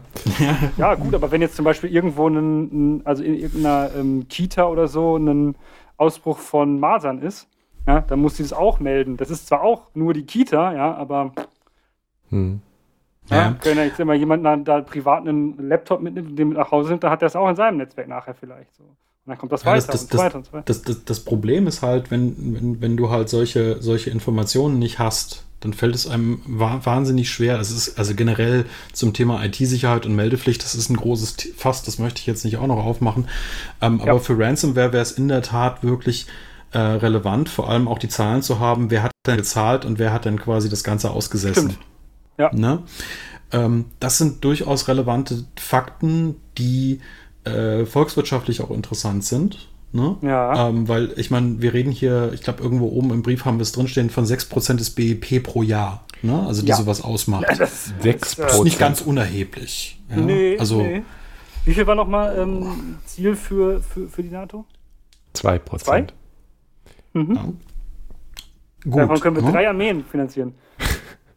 Theoretisch. Keiner, ja, ich ja. weiß nicht, ob die Rechnung jetzt so das ganz aufgeht, aber es ist, ist ja viel. Steuergeld. Können wir, können wir, davon können wir bestimmt zwei, äh, ja, zwei, ja. Äh, zwei bis zwei, drei äh, Bundeswehren. Ja, äh, Cyberwehren. Oh, Cy Cy oh, ah, ah, ah. hat Cyber gesagt. Ah. Jonas, du warst mich fix und fertig. Äh, also heute ist es ich, ich, ich, glaube, wir waren irgendwo noch mal bei einem Thema. Äh, Ransomware ja, war das. Genau, ja. Ähm, Genau, und wie gesagt, wir, wir, also wir möchten halt gerne, äh, also wir fordern die, die, die Bundespolitik da auf, ähm, wirklich gesetzgeberisch tätig zu werden. Und zwar auf der einen Seite quasi diese, diese, diese Meldepflicht äh, drin zu haben, mhm. ähm, dann halt diese Lösegeldzahlungen halt unattraktiver zu machen, indem man sie halt aus der steuerlichen Absetzbarkeit rausnimmt, indem man ja. sie quasi nicht mehr als Betriebsabgabe anerkennt. Ne? ähm, ist, ich meine, ja. ich, ich meine, auf die Position kann man sich stellen, ne? Also das ist nicht ganz von der Tat zu weisen. Ne? Also ich, ich, ich, mache diese Zahlung, damit ich meinen Geschäftsbetrieb wieder aufnehmen kann. Ja, das ergibt schon Sinn, aber. Ja, wahrscheinlich ja, war, die, halt die, war die Idee dann nicht vermutlich, die Unternehmen zu entlasten, die eh gerade schon. Ja, nee, ich, glaub, ich glaube, nee, nee, ich glaube nicht, dass da explizit eine Absetzbarkeit von Ransomware im Gesetz steht, sondern es fällt einfach unter ja, okay. eine Kategorie. Mhm. Ähm, ja, Ne? Das ist, glaube ich, wenn du, das, wenn du ein Auto zu Schrott fährst und dann brauchst du aber trotzdem ein neues, weil du sonst nicht zu den Terminen kannst, dann wird es auch absetzbar sein, das neue Auto. Also und ja, nur Schaden das ergibt volkswirtschaftlich mehr Sinn. Mhm. Ja. Ähm, äh, genau, Versicherungen sind so ein Thema. Ähm, und dann andere Seite ist natürlich auch, ähm, wenn wir mal jetzt nicht an die Großunternehmen denken, ja, die sich so ein Lösegeld vielleicht einfach mal eben leisten können, mhm. ne, sondern wir reden hier, keine Ahnung, ähm, wir, wir, haben ja, äh, wir haben ja kleine mittelständische Unternehmen. Ich nehme jetzt mal einfach ein Beispiel, das ein bisschen plakativ ist. Kleinen Handwerksbetrieb, ne? Also Malermeister, irgendwie fünf Mitarbeiter. Ähm, und er hat halt, also der, dieser Betrieb hat halt so ein bisschen Infrastruktur. Ne? Also da hat man halt irgendwie so einen Server, auf dem das Zeug landet, wie, wie Rechnungen und so weiter, steuerliche Informationen, die Buchhaltung, äh, welche, welche Software man da auch immer so nimmt. Ne? Ähm, das, das, das ist dann da drauf und der E-Mail-Verkehr mit den, mit den KundInnen, ne, das ist dann auch irgendwie relevant für deren Geschäftsbetrieb. Ne? Und dann sind die dann irgendwie betroffen. Ne? Was machen mhm. die denn dann? Ne? Sehen wir mal an, die ja, sind nicht versichert. Ne? Und vor allem 250.000. Also, ne, wenn wir davon reden, ja, dass das ja nicht, wird vielleicht kleiner sein. Wenn das jetzt ne? nicht zielgerichtet ist und es da jetzt irgendwie, dass irgendwie so ein Betrag ist, so, die verschicken einfach mal 250.000 an alle. So. Ähm, Kann ja sein, ne? Ja. Also, äh, die, die, die, sagen wir so, aber ne, für die, die rechnen sich das halt hin und her und sagen, na ja, Gott, dann zahlen wir es halt, das ist halt ärgerlich, dann setzen wir es halt ab, dann haben wir halt ein schlechtes Jahr mal gehabt. Ja? Ähm, aber ich meine, es muss ja irgendwie weitergehen. Die, die Leute wollen ihren äh, Lohn bezahlt bekommen und irgendwie mhm. will man ja am Ende vom Tag auch irgendwie noch dieses Unternehmen weiterführen. Ne? Das ist natürlich blöd und vor allem, wenn es dann, wenn das existenzbedrohend wird. Ne? Dann ja. haben wir ein Problem. Und dann ist, dann ist es halt einfach sehr verlockend, das einfach zu zahlen und hinzunehmen, anstatt quasi irgendwie äh, neu anzufangen. Quasi ja. und diese ganzen Daten zu verlieren. Ne? Das will man halt entsprechend nicht. Und da setzen wir uns halt darüber ein, dass da, äh, dass es da eben einen Hilfsfonds äh, gibt, äh, der diese Leute dann unterstützt an der Stelle. Allerdings halt auch mit den entsprechenden Bedingungen, ne, dass man quasi in der Zukunft dann auch sicherstellt, dass das eben nicht nochmal passiert. Ne, dass dann irgendwie auch ein sinnvolles Backup-System da ist, eine sichere, eine, eine, sinnvolle Trennung und halt eine sinnvolle, äh, sinnvoller Katalog von Maßnahmen, der dann, der dann passiert. Ne, also das, das ist so das, an, genau, das waren die ja. Auszahlungen so gleichzeitig ähm, dann, also in dem Wert der Auszahlung ist dann auch ein bisschen IT-Security-Beratung drin. Ja, ja, ja, und vor allem halt auch, also die Möglichkeit, äh, dann auch mal was zu machen und äh, dann sowas halt auch irgendwie da mhm. zu haben für die Leute, ne? Weil, also ich meine, Firmen, die sowas machen, gibt es natürlich. Die Frage ist natürlich, steht das halt in irgendeinem ähm, in irgendeinem Maßstab zu dem Umsatz dieses Unternehmens. Ne? Also ein ja, kleines mittelständisches ja. Unternehmen wird jetzt nicht 20 Prozent seines Jahresumsatzes in IT-Sicherheit stecken wollen. Ja, nee. einfach mal jetzt aus der aus der Lameng gesprochen. Das kann natürlich auch gerechtfertigt sein, ne? Aber also irgendwo wird es halt aufhören, wenn sie halt sagen, ah, dann gehen wir halt das Risiko ein, ne? Ähm, ja. Und da muss man halt ein bisschen unterstützen und vor allem jetzt in der Zeit, wo wir, ich, ich würde auch unsere Phase, in der wir uns befinden, immer noch an dem, an dem der Stelle stehen, ähm, in der breiten Masse verstehen wir noch nicht, was da so passiert. Ne? Also ich weiß irgendwie als Unternehmer, ja, ich brauche irgendwie E-Mail, ich muss das irgendwie in dann mein, meinen Rechner eintippen und so weiter. Aber mhm. was das dann bedeutet, quasi, das dann auch mit dem Internet zu verbinden, was denn dieser mhm. Router wirklich tut, das ist ja den wenigsten wirklich bewusst. Mhm. Ja, ja, klar. Das kann man auch nicht da verlangen. Man, also Nein, nein, natürlich nicht. Ne? Ja. Das ist ja auch, also ich, ich, ich verlasse mich ja auch drauf, dass jedes elektrische System zum Beispiel in meiner Wohnung einfach so funktioniert, dass der Elektriker das schon richtig gemacht hat. Ne? Also, dass, dass ich das nicht nochmal überprüfen muss. Mache. Dass der Herd brennen, nicht explodiert, ja. keine Ahnung, oder die Wasserleitungen nicht äh, über irgendeinem Überdruck bersten oder sowas, ne? Ja. Und ja. Äh, solche Sachen muss, muss natürlich, müssen natürlich dann funktionieren. Ne? Da muss man sich drauf verlassen können. Ähm, und die Frage ist halt, wie wir das machen. Ich glaube, das haben wir noch nicht richtig, richtig verstanden. Ne? Das müssen wir, glaube ich, ein bisschen noch fördern. Hm. Ja, genau. Und da ist auch natürlich Forschung wichtig. Also äh, das, was, was du tatsächlich tust. Also eher auf der Softwareseite. Das gibt es natürlich auch. Ähm, IT-Security an der, an, der, an der RUP weiß ich jetzt nicht, womit die sich hauptsächlich beschäftigen, aber bestimmt auch mit Netzwerken. Ja. Ähm, äh, du, auch. du hast auch noch, also im, im Brief ist auch noch erwähnt, dass ähm, dass die Schäden, die das, äh, die, die durch Ransomware in diesem, in diesem, in dieser Größenordnung verursacht werden, nicht nur die Unternehmen und die Wirtschaft betreffen, sondern auch die Frage ist, wo das Geld denn hingeht. Ja, ja okay, ja, ja. Möchtest du, kannst du uns dazu noch was erzählen? Ja, das ist immer so eine Sache. Ne? Also wie gesagt, ich habe ja schon erzählt, es ist immer ein bisschen schwierig nachzuvollziehen, ähm, wo denn dieses Geld hingeht. Ne? Wir reden hier von Kryptowährungen, die sind ja extra so aufgebaut, dass man quasi, äh, dass, solche, dass solche Konten anonym sind ne? oder zumindest Pseudonym. mehr oder weniger anonym. äh, und deswegen macht es die ganze Sache schon schwierig. Man kann aber natürlich ein bisschen mhm. sich angucken, welcher Netzwerkverkehr geht denn wohin? Ja, und in welche Netze mhm. geht denn das? Und es gibt da durchaus ähm, belastbare Indizien, woran man sagen kann, naja, also ein gewisser Anteil von Ransomware kommt aus Staaten wie Russland und Nordkorea. Mhm.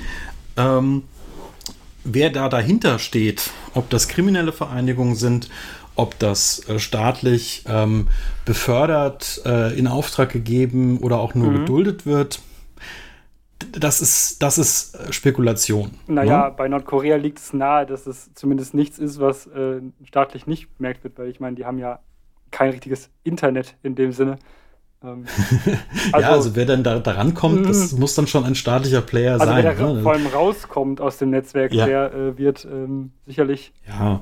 Und wissen, was er da tut. Es, ja. es, ist, es ist ja nicht nur, es gibt ja nicht nur dieses große eine, äh, dieses große eine Russland, was Internet ist, ne? sondern da gibt es ja auch immer Differenzierungen, die man nochmal tun kann. Ja. Und auch da gibt es natürlich auch Recherchen, die sich da mal näher mit beschäftigt haben und festgestellt haben, da gibt es schon sehr klare Zusammenhänge. Mhm. Ja, das mhm. heißt, ähm, wenn man das, also ich meine, Politik muss man immer motivieren. Ja, und also ja. ich meine, ich, ich, ich bin ja auch jemand, der das gerne mal auch an, an der Sache motiviert und sagt, das ergibt Sinn, so sollten wir tun. Ne? Naja, ähm, das ist der offene Brief. Ne? Der offene Brief ist, wenn, was ist der, wenn nicht polit politisch? Also ja, ja, genau, ja, genau. Aber wo ich darauf hinaus wollte, ist, man, man, man muss ja durchaus auch vielleicht noch mal ein paar mehr Gründe dafür finden, ja? Ähm, wa wa ja. warum das nicht nur sinnvoll ist, sondern warum das vielleicht auch getan werden soll, weil das nicht nur in dem, in dem lokalen Sicht sinnvoll ist, sondern vielleicht auch in einer etwas globaleren Sicht. Mhm. Ja? Und die globalere Sicht ist ja so ein bisschen, naja, wenn wir äh, Sanktionen erfassen ja, und, mhm. äh, und sagen, den Zahlungsverkehr einstellen, ähm, aus bestimmten Gründen. Ne? Und dann auf der anderen Seite quasi diesen Kanal offen lassen. Und dann müssen wir uns nicht wundern, dass mhm. dieser Kanal neuerdings so stark genutzt wird. Bitte ja, das? Zur Devisenbeschaffung. Ja, ja, also ich meine, oh, Ransomware okay. ist definitiv hochgegangen in den letzten zehn Jahren, kannst du sehen. Und, ja, ähm, ich meine jetzt nicht die letzten zehn Jahre, sondern eher die letzten vier Monate. Vielleicht? Äh, das, da habe ich jetzt keine belastbaren Zahlen. Okay. Ich würde es vermuten, ja. ähm, ich habe jetzt keine Zahlen vorbereitet. Ja, äh, wahrscheinlich Ransomware. Ich weiß auch nicht, ob es hm? genug gibt. Ja, es ist, glaube ich, ein kurzer Zeitraum auch, aber ähm, ja, klar. Ähm, wäre das wahrscheinlich jetzt gerade eine sehr gute Art, Devisen zu beschaffen. Ich meine, Bitcoin kann man schon in Dollar tauschen und dann irgendwie mit sich irgendwie rüberkriegen und so. Ne? Also es geht bestimmt schon. Kommt immer auf die Börse an, wo man das tut. Da gibt es auch welche, die mit, mit, äh, mit, mit äh, Ermittlungsbehörden zusammenarbeiten. Es gibt welche, die das nicht tun ja. und so. Ja, halt also, wenn man es ne? so liegen lässt, ne? Also wenn man es so liegen lässt, ist aktuell vielleicht keine gute Idee, aber ähm, ja, je nachdem, ja. ne? Ähm, ja, muss man nur lange genug warten vielleicht. Weiß man nicht. ah, das Markt. Irgendwann, irgendwann, irgendwann. Weiß man nicht. Nein, aber es ist halt so der Punkt. Ne? Also ähm, ja. wir, wir, sehen durchaus einen Anstieg. Ähm, Nordkorea sanktionieren wir länger als Russland. Ähm, schon, ja.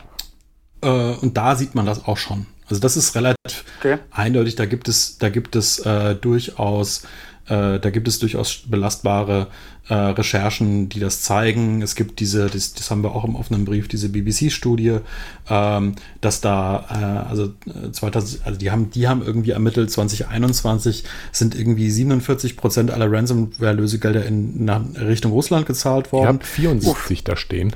Äh, 74, also genau. noch schlimmer. Danke. Ja. Äh, ich, ich immer mit diesen Doppelzahlen, mit diesen zweistelligen Zahlen, das drehe ich immer gerne. Ähm, ja, passiert mir auch dass ich, ich kenne jetzt, ich habe die Studie äh, nicht so im Detail nachvollzogen, dass ich jetzt sagen konnte, das ist super belastbar, ne? Aber ähm, die, die werden das nicht veröffentlicht haben, ohne, ohne das ein bisschen gegengecheckt zu haben. Ne? Die Frage ist, woran sie das festgemacht haben, dass das wirklich nach Russland ging, kann man darüber diskutieren, sicherlich, ne? Aber es ist auf jeden Fall eine Bewegung erkennbar. Wie hoch die ist, kann man jetzt nochmal dahingestellt lassen, aber ähm, das passiert auf jeden Fall. Ne? Und dann ist mhm. es natürlich so im globalen Sinn einer, einer, einer sinnvollen, effektiven Sanktionspolitik natürlich nicht besonders sinnvoll, wenn man eine Tür zumacht und die andere offen lässt. Ja. Und dann muss man sich auch nicht wundern, ja. dass die andere plötzlich wesentlich stärker äh, frequentiert ist. ne? Ja, okay. Ja. Also da müssen wir. Aber es, ergibt, es gibt schon innerhalb, also es gibt schon im lokalen Sicht, ergibt das Sinn. also man muss Klar. gar nicht die globale Sache so, machen ja, in meiner Richtung. Aber ich es mein, ist natürlich durchaus nochmal eine weitere ne? Motivation. Ja. ja, das ist, das ist halt äh, diese doppelte, diese doppelte Geschichte, ne? Also es wird, es wird hier lokal geschädigt, ne? Und äh, irgendwo weiter entfernt ähm, wird, wird irgendwie ein Vermögen aufgebaut. Ja, das ist so eine doppelte da, Schädigung. da, wo wir es nicht wollen. Ja? Also, genau. Und das da. ist so, eine, so ein doppelter Effekt, der, der da so eintritt. Und der, den wollen wir hier quasi mit den Maßnahmen, die wir so ein bisschen angeregt haben, ähm, durchbrechen. Dass wir sagen, okay, wir müssen hier mal was, also hier muss, hier muss etwas geschehen. Ja. Möchtest ich, ich glaube, das ist politisch gerade auch recht opportun, weil ähm, ich denke, dass wir nach ein paar nach einem Jahr, mehr als einem Jahrzehnt mal eine äh, Regierung haben, die auch durchaus mal ähm, vielleicht darauf hören könnte, was mhm. Menschen sagen. Ich bin da optimistisch jetzt mal, aber ähm, also ich weiß nicht, wie da Rezeption aus der Politik selbst schon ist ähm, oder ob, also beziehungsweise ob da was kam. Ähm, ich, ich, würde ich es mir ja wünschen, dass das kommt, nachdem irgendwie jetzt so Corona so langsam politisch eher irrelevant wird, ähm, dass da mal so langsam auch ein paar Sachen in Richtung Digitalisierung funktionieren äh, und passieren werden. Ähm, ich dass da dann auch das mitgedacht wird. Wollte, ich wollte dich äh, gleich zu dem, wie äh, zu den Reaktionen noch mal was fragen. So, aber ja. könntest du vielleicht vorher noch einmal, wir haben es jetzt so ein bisschen diffus zwischendurch zusammengefasst. Ich glaube, es wäre gar nicht schlecht, wenn du nicht noch was zum Rest des Briefs sagen möchtest, wenn du noch einmal eure Forderung vielleicht einmal, einmal durchgehst. Klar, mache ich gerne. Also kurz noch mal zu meiner Rolle. Ich bin weder hier der Sprecher dieses Briefkomitees ja, äh, noch der, okay, noch der initiale Autor. Ne? Also deswegen kann ich zu, zu, zu vielen Reaktionen auch gar nicht so viel erzählen. Äh, ja. da, da, da müsst ihr vielleicht noch mal den Erik Bodden befragen an der Stelle. Der, der, hm. der, hm? der ist da der, der zentrale Ansprechperson. Hm. ne? Ich kann das immer nur aus meiner lokalen Sicht sagen. Ähm, genau, aber zu den, zu den Forderungen. Also es ist so, wir wollen die Bundespolitik wirklich auffordern, ähm, also wir haben das genannt, Maßnahmen und Anreize zu setzen, ähm, die Lösegeldzahlung effektiv unterbinden. Ja, ich bin nicht so naiv zu glauben, dass dann niemand mehr ein Lösegeld zahlen wird. Aber ich sage mal so, man kann das, man kann das hinreichend unattraktiv machen als gesetzgebende Person, äh, als gesetzgebendes äh, äh, Institution. Ja? Ähm, dann geht das durchaus. Ne? Da geht es um die steuerliche Absetzbarkeit. Ähm, da geht es auch äh, um die Meldepflicht, zumindest ab einer gewissen Unternehmensgröße oder einer gewissen Institutionsgröße. Ja. Ähm, eben für diese Ransomware-Angriffe und vor allem auch dazu, wurde Lösegeld gezahlt oder nicht. Ähm, es geht ganz klar darum, äh, die Versicherungsmodelle äh, zu unterbinden, die allein nur die Lösegeldzahlung absichern sondern ja. äh, wir hätten gerne Versicherungen, ähm, die die verursachten Umsatzeinbußen und die Wiederherstellungsmaßnahmen absichern. Mhm. Ja, also die quasi und, auch, schon, genau, und auch sanktionieren, indem dann die Versicherungssumme höher wird. Zum Beispiel, ja. Das ist ja, das ist ja dann ein versicherungspolitisches, äh, also ein versicherungstechnisches ja. Dings. Das, also da, da, da möchte ich niemandem was vorschreiben, welche Versicherung ja, das, okay. wie die Versicherungen das dann machen. Das können die, das wissen die selber am besten. Aber es gibt ja auch Versicherungen, die fordern, die fordern Schutzmaßnahmen ein. Ne? Also zum Beispiel in, jeder, in jeder Brandschutzversicherung steht, dass elektrische Anlagen natürlich von einem Meisterbetrieb durchzuführen sind. Ja, ansonsten wird da nicht gezahlt. Und das sorgt dafür, dass wir effektiv elektrische Anlagen von Meisterbetrieben durchführen lassen, die sich damit auskennen, die dann Stempel haben und wissen, so macht man das und so macht man das nicht. Ja, ja. Und das ergibt ja Sinn. zum Beispiel. Ja. zum die Beispiel. Elektrogeräteprüfung, die lustige, die immer durch die Uni läuft. Hm. Man kann, man kann über Sinn und Zweck von diesen Maßnahmen einzeln wieder, wieder streiten, gerne. Ähm, aber grundsätzlich ist das Prinzip sinnvoll und das machen wir unter anderem auch, weil Versicherer uns dazu auffordern. Ja, also ja, Versicherungen äh, äh, unterbinden, die Lösegeldzahlungen an sich absichern und stattdessen welche genau. die Sicherungsmaßnahmen, die Sicherheitsmaßnahmen und die Behebung der Folgen absichern. Genau, also wieder Wiederherstellungsmaßnahmen und Umsatzeinbußen, äh, mhm. die kann man versichern. Das sollte man absichern können und sollen. Ne? Aber Lösegeldzahlung finden wir, das ist keine sinnvolle. Also rein nur die Lösegeldzahlung abzusichern, äh, ergibt nicht Sinn. Man kann darüber ja reden, zu sagen, ab einer, also für bestimmte Unternehmen muss man das einfach so und so rechnen. Da ergibt es ökonomisch einfach am meisten Sinn, dieses Lösegeld zu zahlen.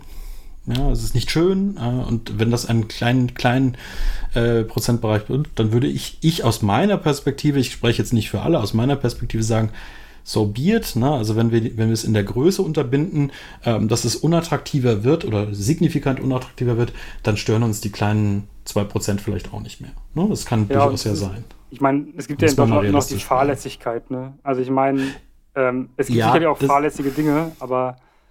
Das aber, was wir aus unserer Informatikbrille als fahrlässig ansehen. Ja, ja, ja, das ist der Gesetzgeber nicht so, ja, ja. Si sicherlich, ne, auch, auch in einem Gerichtssaal nicht unbedingt Gericht, Stand. Ja. Mhm. Ja, also ja. da, da, da ja. gehen wir halt mit, der, mit einer Fachsicht dran, wo wir sagen, die Hände über den Kopf zu natürlich ist das so, ja. Aber wir sind da einfach nicht bei solchen Normen. Wir haben, äh, wir haben keine so eine anerkannte Norm. Ich, ich spreche mal hier vom, vom Elektromeister, ne? da haben wir sowas. Ne? Da gibt es so eine Norm, der müssen wir entsprechen. Wer das nicht der Norm entspricht, dann ist es abzulehnen und dann darf das nicht sein. Brandschutz, genau so ein Thema. Ne? Mhm. Ja. In der IT-Sicherheit, da sind wir noch nicht so weit, weil, also diese Norm, das hat natürlich auch einen gewissen Charakter, das erzeugt Kosten. Ne? Und da ist natürlich ja. jetzt auch nicht unbedingt jeder dahinter, das so zu machen. Auf der anderen Seite haben wir aber äh, haben, haben wir aber kritische wie auch unkritische Infrastruktur. Also, und von unkritischer rede ich schon so, von so Sachen wie Supermärkten, das ist noch nicht kritische Infrastruktur. Ich rede sowas von Strom und Wasser und ne, mhm. das, das, das muss irgendwie laufen. Ähm, da haben wir teilweise solche Forderungen drin, bei den unkritischen noch nicht. Ne? Und das ja, ist dann okay. so, ein, so ein Ding. Genau. Klar, und dann, Kritis als, äh, Kritis als dieses ja. ähm, Konstrukt von kritischer Infrastruktur gibt es ja, wird ja auch besonders betrachtet schon. Also zumindest nehme ich das wahr, dass da äh, IT-Sicherheit nochmal ein wichtiges Thema ist. Aber ähm, ganz so angekommen scheint es ja nicht. Ja, Krankenhäuser sind ja, ja auch kritische Infrastruktur. Ja, da gibt es halt immer so eine, so eine Abstufung in der, in, der, in der Stelle und Krankenhausinfrastruktur ist auch nochmal ein ganz spannendes anderes Thema. Mhm. Aber wir, wie gesagt, ja. uns geht es halt darum, das mal in der, in, der, in der Breite anzugehen, das Thema. Und da ist es unter anderem auch wichtig, dass man halt quasi Unternehmen, die da irgendeine Notlage geraten, gerade kleine mittelständische Unternehmen, äh, ich rede jetzt von Handwerksbetrieben etc., also so diese Größenordnung, mhm. ähm, die haben auch noch nicht so viel äh, Personal quasi in dem Bereich das heißt, da muss es irgendwie Hilfsfonds geben, ähm, mhm. die zum Beispiel so, so, eine Versicherung nicht haben, die so eine Versicherung nicht leisten können oder wollen. Da muss man natürlich dann irgendwie mal schauen, sodass die nicht gezwungen sind, diese Lösegelder zu zahlen. Ne, okay. Das ist schon relativ, relativ wichtig. Und dann natürlich dann auf der, auf der vorbereitenden Maßnahme. Ähm, wir sind in der Forschung ist in der Forschung immer ein bisschen weiter als in der Praxis. Das ist der, der Sinn der Forschung, ja. Aber ähm, wir müssen solche Sachen auch wesentlich schneller irgendwie dann auch mal in die Anwendung und auch in die breite Anwendung bekommen. Mhm. Ähm, das kann man, das kann man durchaus als, als Staat, als, als ähm, Bundespolitik auch fördern, ähm, ja. dass solche Sachen halt auch wirklich äh, äh mit Methoden, mit Technologien, mit Personal halt auch irgendwie da ist. Ja, damit man halt diese IT-Sicherheitsanforderungen, die sowas wie das BSI gerne aufschreibt und so weiter, dann auch mal effektiv irgendwie in die Masse bringen. Ja, die sind ja nicht, die sind ja nicht falsch, die die aufstellen, die sind ja gut. Nee, nee.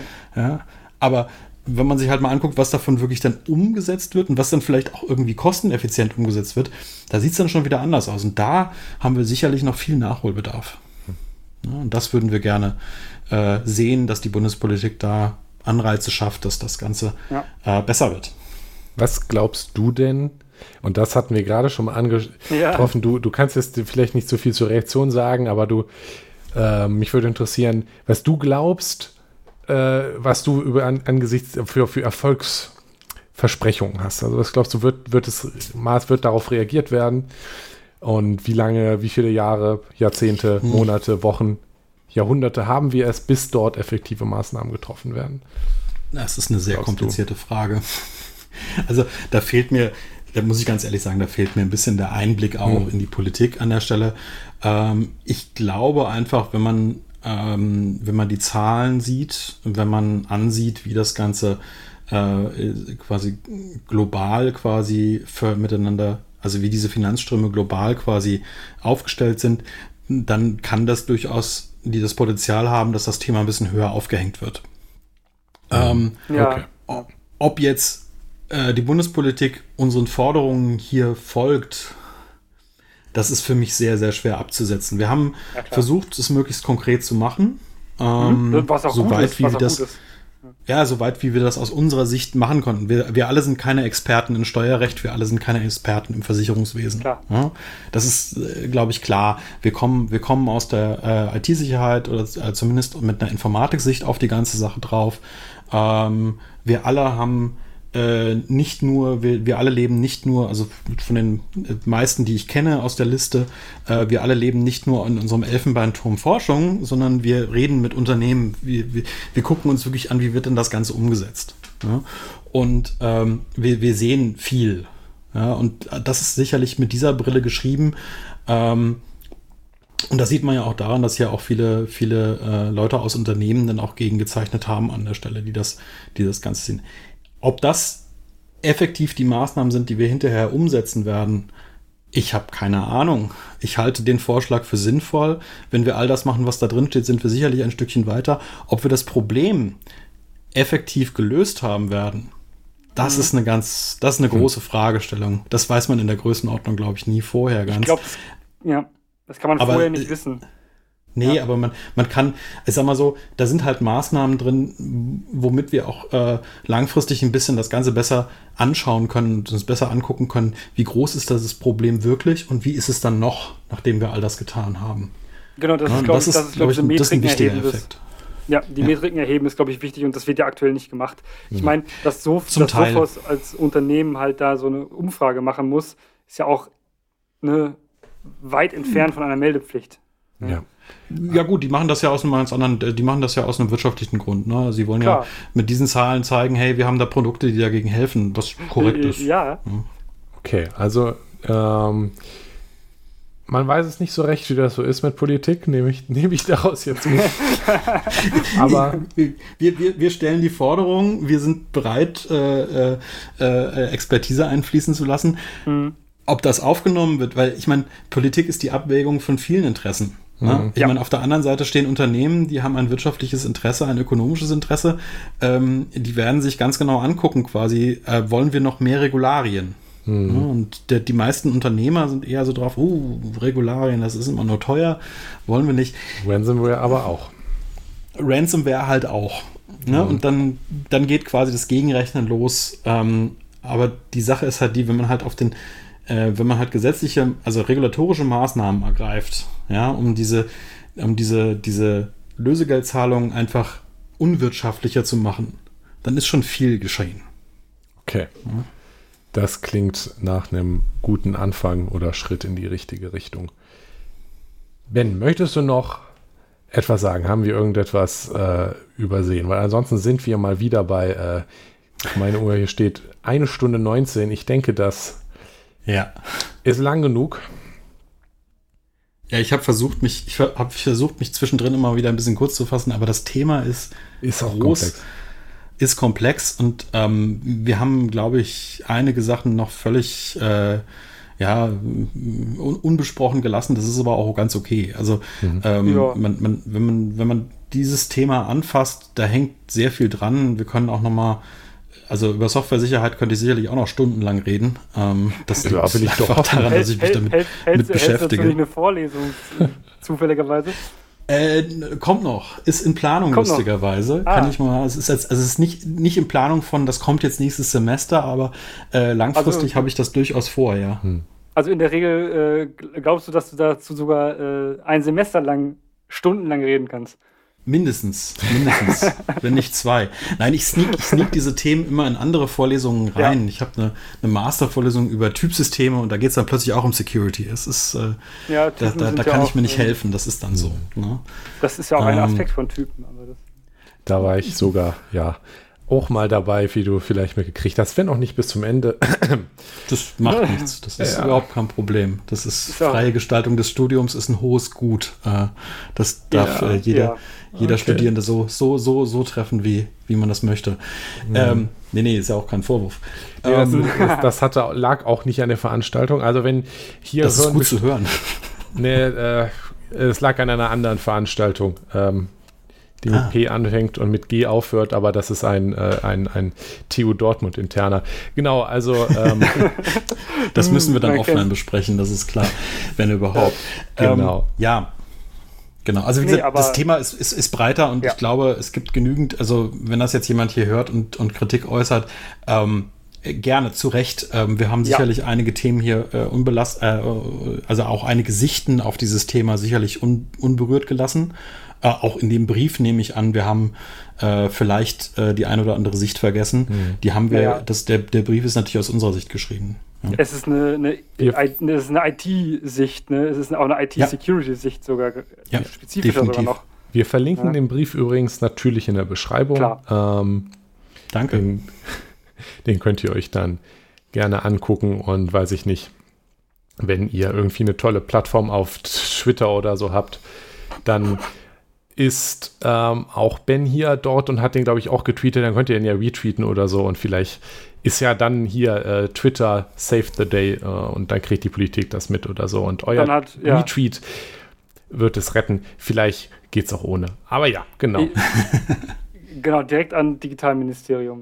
Ähm, ja, genau. Ja, wird ja ähm, jetzt, wird ja jetzt neu gemacht in NRW. Wird ja spannend und ja, ein bisschen bunt ja, ja, das, das Mal gucken, ne? Okay, genau. Ja, wir, wir, wir, wir, verlinken den Brief, könnt ihr gerne reingucken und das mal lesen und da sind auch nochmal Zahlen zu.